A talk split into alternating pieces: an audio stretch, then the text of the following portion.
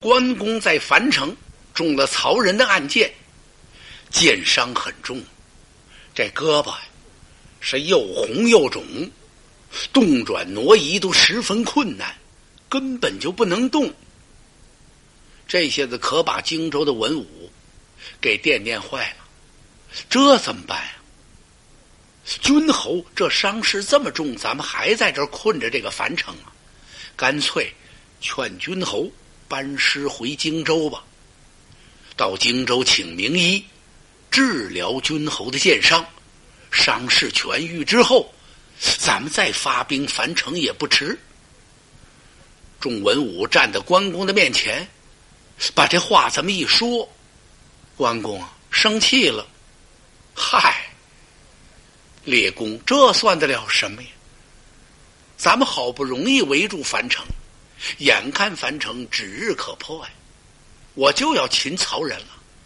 这时候怎么能够撤兵呢？再说大将上阵，不死带伤，这小小的疮疤算得了什么呀？我将起个三五日，就可以出兵去战曹仁了。哎呦，大伙儿一听啊，人家关公根本不想搬兵回荆州，这可怎么办？都没词儿了，谁也不敢再多说了。你要再说呀，关公就火了。谁不知道二军侯那脾气呀？大家站在这儿，你看着我，我看着你，面面相觑。就在这时，从帐外跑进一个棋牌官来。他回禀君侯，说是在营门外来了一个人。这个人由江东来，孤身一人驾一只小舟。此人说呀，他听说君侯身中箭伤，他是特地前来给君侯治病的。哎呦！众文武一听，这高兴，就好像啊，阴天阴了半个月，咔嚓一下晴了天，见着太阳一样；又好像就在这大沙漠里头走啊走啊，也不知走了多少天，带的那水也都喝完了。眼看就要渴死了，突然间发现了一股清泉，众人心里头唰啦一下子就甭提多亮堂了。快接吧，接这位江东来客。众文武啊，一齐往外走。与其说走出来的，倒不如说是跑出来的。呼啦一下，也没等关公说呀，是请啊还是不请？大家一想，不能问了。一问呐，如果关公这时候心里不痛快，说我不见，那怎么办呢？关平领着文武跑到辕门这儿，这么一看，果然辕门外这儿站立一人。此人身高八尺，这个儿够高的。其实也不高，汉朝的那尺码小，六寸九一尺。大家一打量这位啊，不由得都一愣！怎么了？见此位生的是松形鹤骨，相貌清奇，双眉带秀，二目有神，三山得配，四方阔口，两耳垂纶，三绺须髯，胸前飘洒，头戴竹冠，身着布袍，腰束丝绦。宝蓝色的中衣，脚下一双白袜云鞋，在左背上挎着一条青囊，布袋子鼓鼓囊囊的。关平赶忙抢步上前施礼呀，不知先生驾到，有失远迎，请您恕过。这位先生微微一笑，哦，请问将军尊姓大名？我乃关平是也。哦，这位点了点头，原来是关公之义子少君侯，不敢当。请问先生，您家住哪里？贵姓高明？余下不才，乃沛国侨人呐。沛国侨人，什么地方？就是现在的安徽亳县。姓华名陀。字元化，这一报名了不得了，怎么了？人的名树的影啊！当时啊，荆州文武是一阵纷乱呐！哎呦呦呦呦呦呦呦呦呦！怎么回事？大伙儿全都嘀咕开了。谁？华佗先生！哎呦，神医名医呀！关平也惊喜异常啊，赶忙二次施礼。您就是曾经医治过江东名将周泰的那位华佗先生，不才正是余下。哎呦，华佗还了得！那在当时后汉三国时期，一代名医。你说什么科吧？内科、外科、小儿科、妇科、针灸科，无不精通。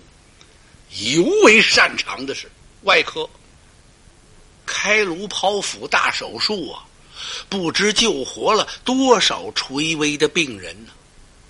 华佗先生自己采药，自己炮制的一种名药叫麻沸散呐。感情早在公元二世纪，在麻醉方法以及外科手术，我国已经有了相当的成就了。华佗先生就是创始人之一呀，他行医各地，声名颇著。而且华佗先生还创造了五禽戏，到现在早晨起来，您上公园看看，练五禽戏的还不少呢。就是那虎鹿猿熊鹤呀，华佗先生可了不得。后汉时期，人称他是指下活人，当代的扁鹊。扁鹊就是那位战国时代的医学家呀，脉学的倡导者呀，就是中医看病诊脉、号脉，那是人家扁鹊先生提倡发明的。这位华佗呀，称之为后汉三国时期扁鹊。你说关平这高兴，哎呀，这是哪阵香风把先生您给吹来了？这可真是大旱风时雨呀，请也请不到。华佗先生笑了：“ 少君侯，您过奖了。我正在江东行医，我正在江东那儿给人家看病。听说君侯中了箭伤，我是慕名而来。就是说，我对关羽、关云长太羡慕了。”我非常敬仰他。说关公水淹七军，生擒于禁，刀斩庞德，威震华夏。现在中了箭伤了，这是多不幸啊！华佗特地赶来给君侯治伤。关平听了华先生这番话呀，哎呦，激动的他眼泪都快掉下来了。这我得怎么感谢先生？马良上前提醒少君侯：“此处不是讲话的所在呀。”心说：“您怎么在这儿说起来没完了？赶快把先生请到大营去啊！”哦，对对对，关平往旁边一闪身，嚯，众文武站立两旁啊，像众星捧月一样，把华佗先生给请进来。关平跑到前边去进大帐，禀明了关公。关公也是早闻华先生的大名啊，人家华佗今天是慕名而来给自己治伤，关公也很感动啊，吩咐关平快请先生帐中一叙。关公是起坐相迎啊，华佗进来一看，哎呀呀，这我怎么敢当？君侯您快请坐，华佗来迟了。说着，给关公施了一个礼。他上下一打量关公啊，嗯，华佗不住的点头啊。他点头干什么呀？是赞美。我早就听说关羽关云长这人的名字了，可从来没见过。今日一见，名不虚传呢。看关羽生得相貌出众，风采夺人。关公让座待茶呀，华佗谢座之后，坐下来一看，关公谈笑自如。华佗心想：这伤势不太重，可能是擦破一点油皮。看关公很自然呢，众文武都在两边那站着。华佗先生一看，先别喝茶了，我先看看君侯的剑伤吧。关公吩咐关平，把战袍脱下。关平赶忙把战袍给脱下来。这时候，华佗先生站起来了，走到关公的跟前，龙眼神这么一看，这伤啊！华佗先生一愣，就先生这一打愣神儿啊，了不得了！怎么了？这大帐里呀，这气氛是十分紧张。当时帐中是鸦雀无声啊，所有的文武这眼神都盯着华佗。干嘛呀？看先生的表情啊，这很正常。人同此心，心同此理。当一个患者病危的时候，请来医生，一给针治，您看患者那亲人，瞅着那医生，那神态，都看着医生那表情，因为这个病人呐，这个病棘手不棘手啊，从医生那个脸上能够反映出来。如果要是笑而言约的，这病好治；如果医生要把双眉一皱，再摇一摇头，大概就危险。今天帐中这些文武啊，也想要从华佗先生的表情里看出点什么来。可是华佗先生行医呀，他从不吓唬人，就是说什么倒吸冷气呀、皱眉摇头啊，他没有这个。看什么伤、什么病，他脸上都那么平静。一是因为医学太高啊，药到病除；二呢，什么疑难大症都见过，所以华佗先生看病啊，脸上总是那么平平静静的，你根本看不出什么来。但是今儿个，华先生一看关羽的这剑伤啊。他那眉头微微这么一皱，哎，就被马良给看出来了。您说马良看的多细吧？华佗先生的表情只是一刹那呀。他看关羽这剑伤啊，太重了。这只右臂是又红又肿啊，有那左胳膊俩粗。华佗先生愣了，他上下打量了打量关公。打量关羽干什么呀？华佗心想：“哎呀，看我进的门来，一见君侯那个样子，他像没事人似的。这么重的伤，好像伤在别人的身上。”哎呀呀！华佗先生轻轻摇摇头，暗挑大指啊：“真不愧为汉中王亲封西川五虎大将之首。”我说的呢，义军主帅负了伤，军容仍然这样整肃，这是个小事情嘛？一只不动，百只不摇啊！正是因为二军侯若无其事往这儿这么一坐，所以军心才这么稳。华佗先生打心里往外佩服，说这样吧。我是不是出去给君侯开一个药方子？关羽这么一听，呃，先生，您就在此处开不好吗？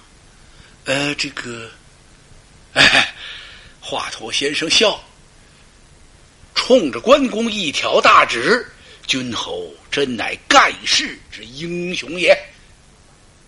我本想背着您开个方。”先跟少君侯打个招呼，随后啊，通过他再跟君侯你说。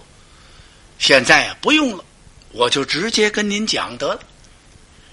关公也乐，华先生，您怎么治就请讲当面吧。君侯所中的这一箭是一支弩箭，这支箭用乌头药毒药浸泡过了，同时呢，这个毒气呀。已经粘到骨头上了，那么您得赶快早治。治晚了，轻则说呀，得断臂，这胳膊就保不住了；重一点呢，性命攸关呐。三七二十一天，毒气归心，再治也治不了了。哦，那么请问先生，您得怎么治我这个剑伤呢？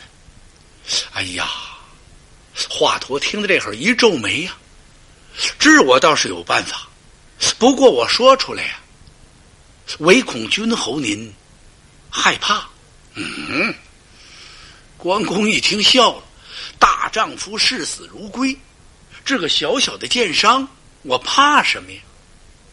哦，那好，这个您要治好这个剑伤啊，就必须得用刀把骨头上这个毒刮下来。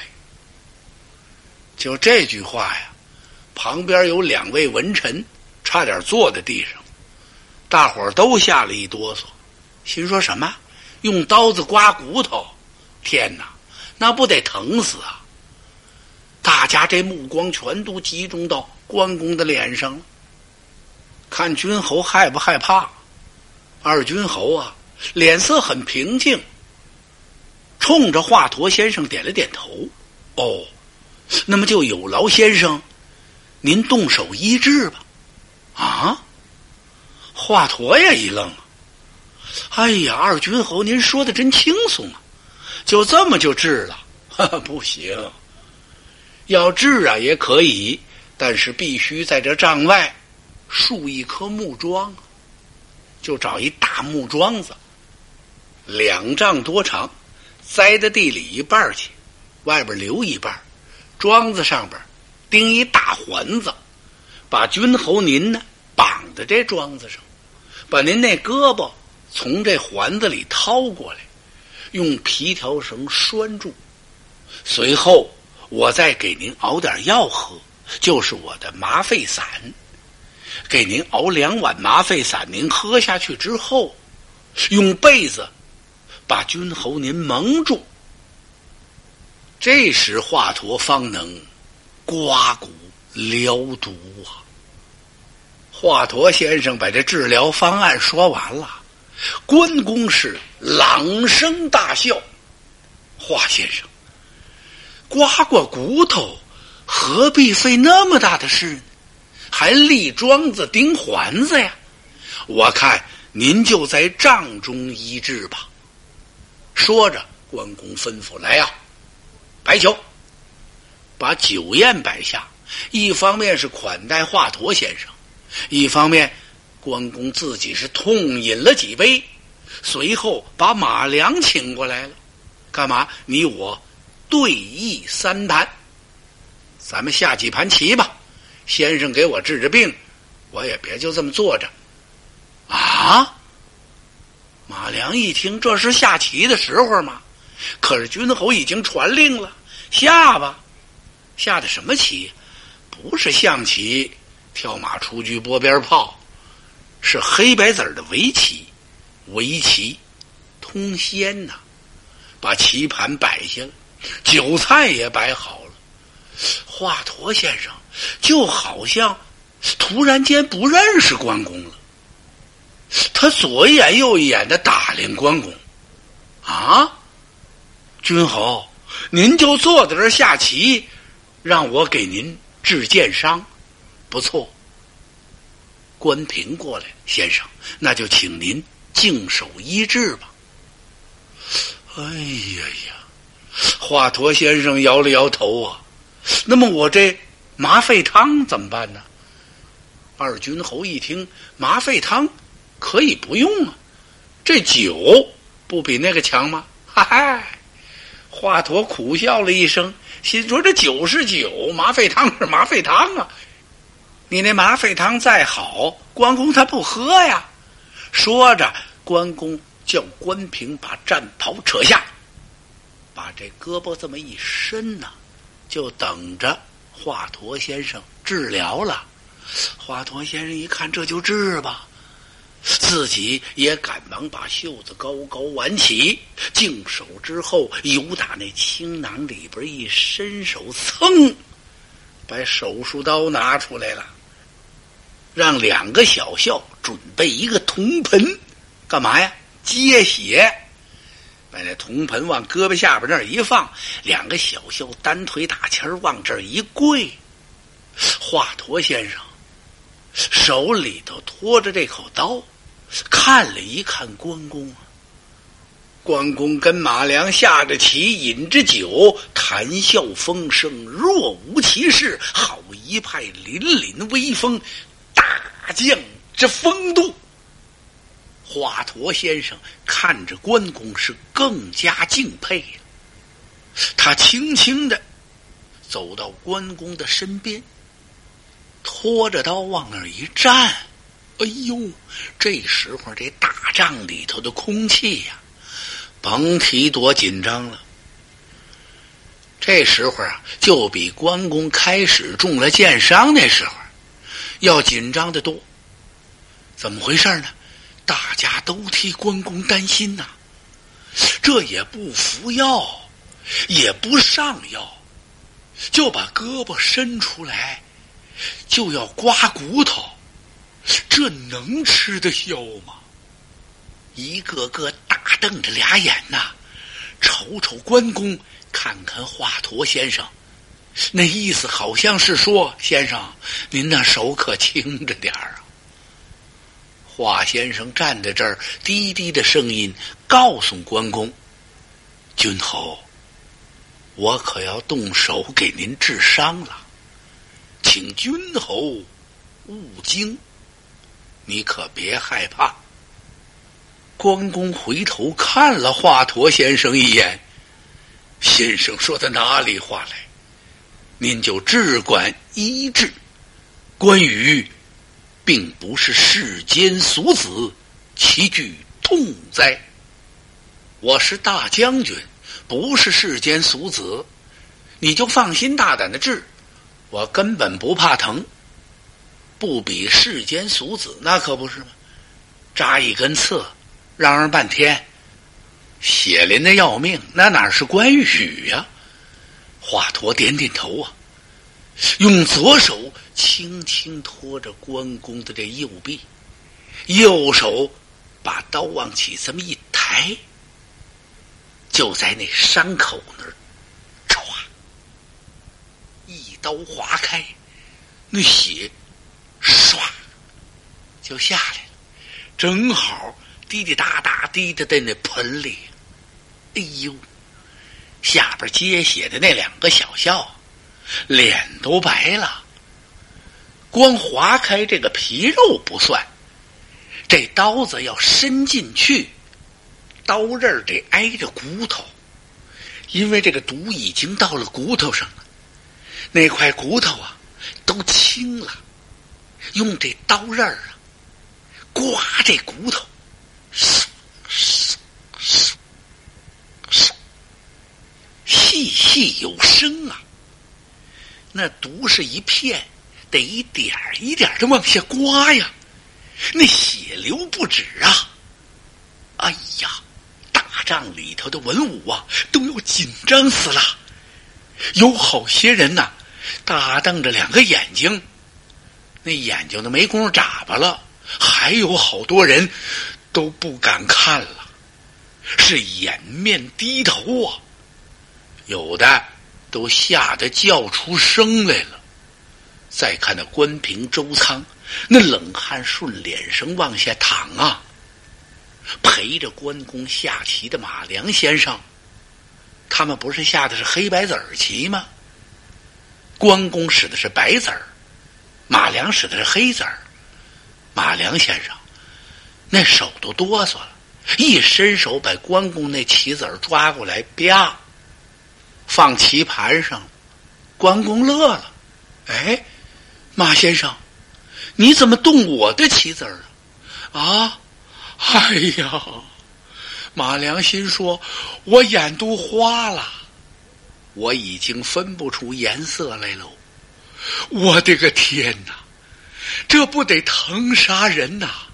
君侯，这棋别下了，就算我输了得了。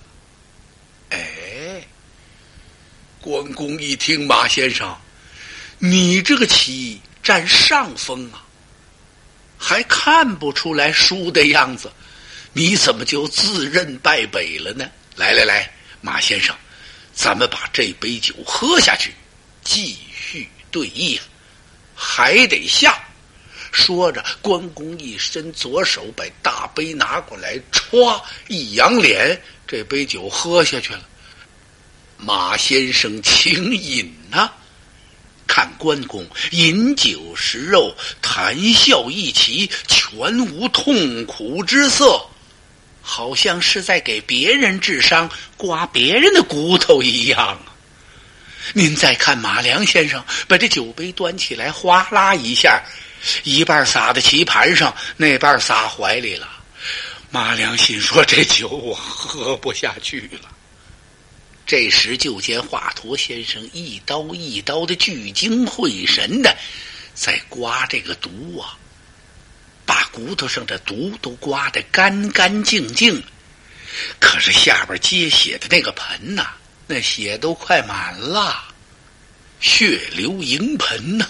华先生赶忙给服药，把药上上之后，用线把伤口给缝上，然后包扎好。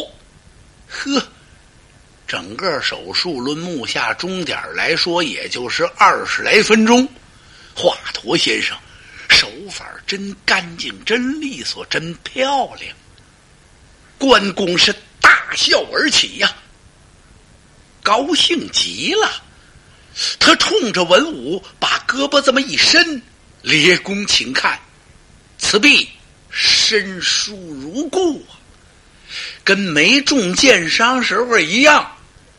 我现在就可以提刀上马，去取樊城啊！说着话，关公冲华佗先生拱手一礼呀：“先生，妙手回春。”医治关某箭伤，全无疼痛之感。先生真乃神医也。说着，关公是双挑大指啊！哎呀呀！华佗先生赶忙把手术刀收起来了，给关公还了个礼。君侯啊，华佗行医一生，我从未见过像君侯您这样的病人呐。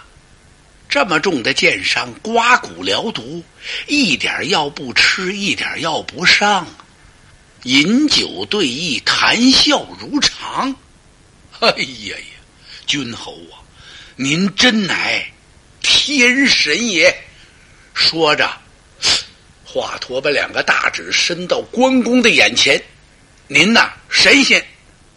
嚯！这大帐里一下子就活跃起来了，有说的，有笑的，有跳的，乐的都蹦起来了，还有的直擦眼泪。刚才紧张的眼泪都下来了。那手术要再延长一段时间呢，这大帐里能吓死了。现在一双双惊喜的目光瞅瞅关公，看看华佗，是称赞不已呀。一位神医，一位神将，这真是治病须分内外科，世间妙医苦无多，神威罕及为关公，圣手能医说华佗。